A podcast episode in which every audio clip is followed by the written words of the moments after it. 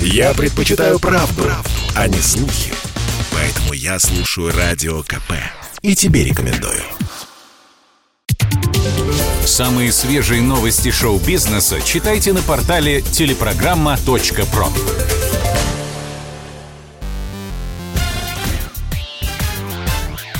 Шоу-бизнес с Александром Анатольевичем на Радио КП. Это новости шоу-бизнеса на Радио КП. И я, Александр Анатольевич. Здравствуйте. Бренд Dolce Gabbana выпустил сумку с персонажами, которые очень похожи на Леонида Коневского.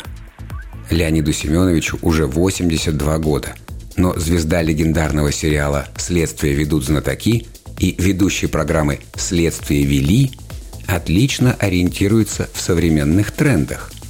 На его страничку в Инстаграме подписано более 30 тысяч человек. Там Коневский, собственно, и наткнулся на новую рекламу именитого бренда.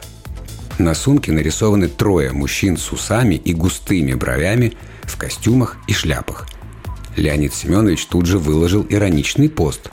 Он написал – кто-то пересмотрел «Следствие вели». И куда обратиться за своим гонораром? На данный момент пост актера собрал 7 тысяч лайков. Вот только, увы, Дольче и Габана пока не лайкнули. Виктор Сухоруков предлагал Алексею Балабанову снять «Брат 3». Именитый артист пришел на шоу «Вечерний Ургант». Зашла речь, конечно, и про дилогию «Брат». И как-то сама собой обнаружилась информация про то, что актер предлагал и даже придумал продолжение истории, то есть сюжет картины «Брат 3». Оказалось, что Виктор Иванович буквально просил Алексея Октябриновича снять заключительную часть трилогии. Но тот отказался.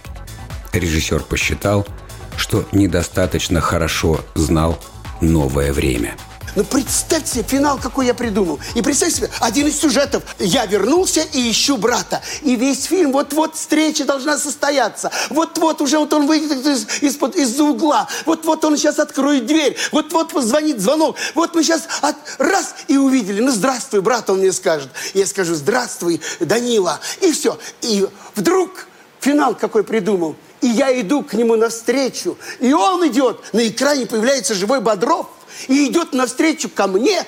И говорю, ну не хочешь, ты не любишь, ты меня разлюбил. Говорю Балабанову, выстрели мне в спину, и я повернусь. Кто меня убил? И упаду на берегу Финского залива. И мимо меня идет Сережка Бодров. Ну, ребята, ну это же чума будет. Да, это правда была И бы что чума. вы думаете? А, а нет, он говорит, как ты себе представляешь? Я говорю, ну, Форест Гам, там этот э, Хэнкс, с кем только не встречается, со всеми президентами Америки. Сейчас такие технологии, что можно было все что угодно сделать, тем более много материала осталось. Были такие идеи, были соображения, но не пошло. Москва простилась с Леонидом Куравлевым. Церемония проходила в ритуальном зале Центральной клинической больницы. В фойе показывали фильм «Живет такой парень», в котором Куравлев сыграл главную роль.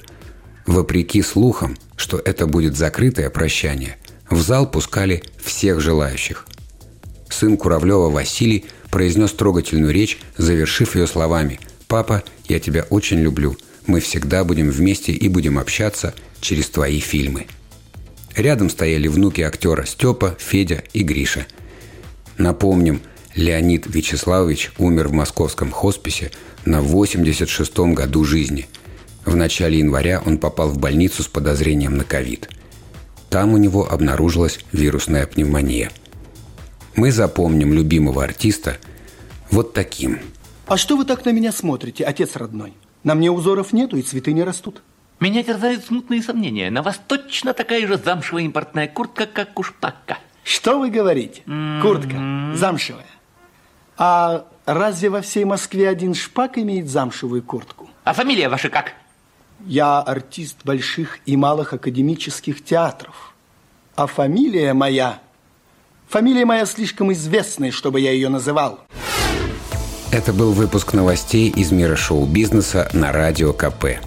Меня зовут Александр Анатольевич. До встречи завтра. Пока. Самые свежие новости шоу-бизнеса читайте на портале телепрограмма.про.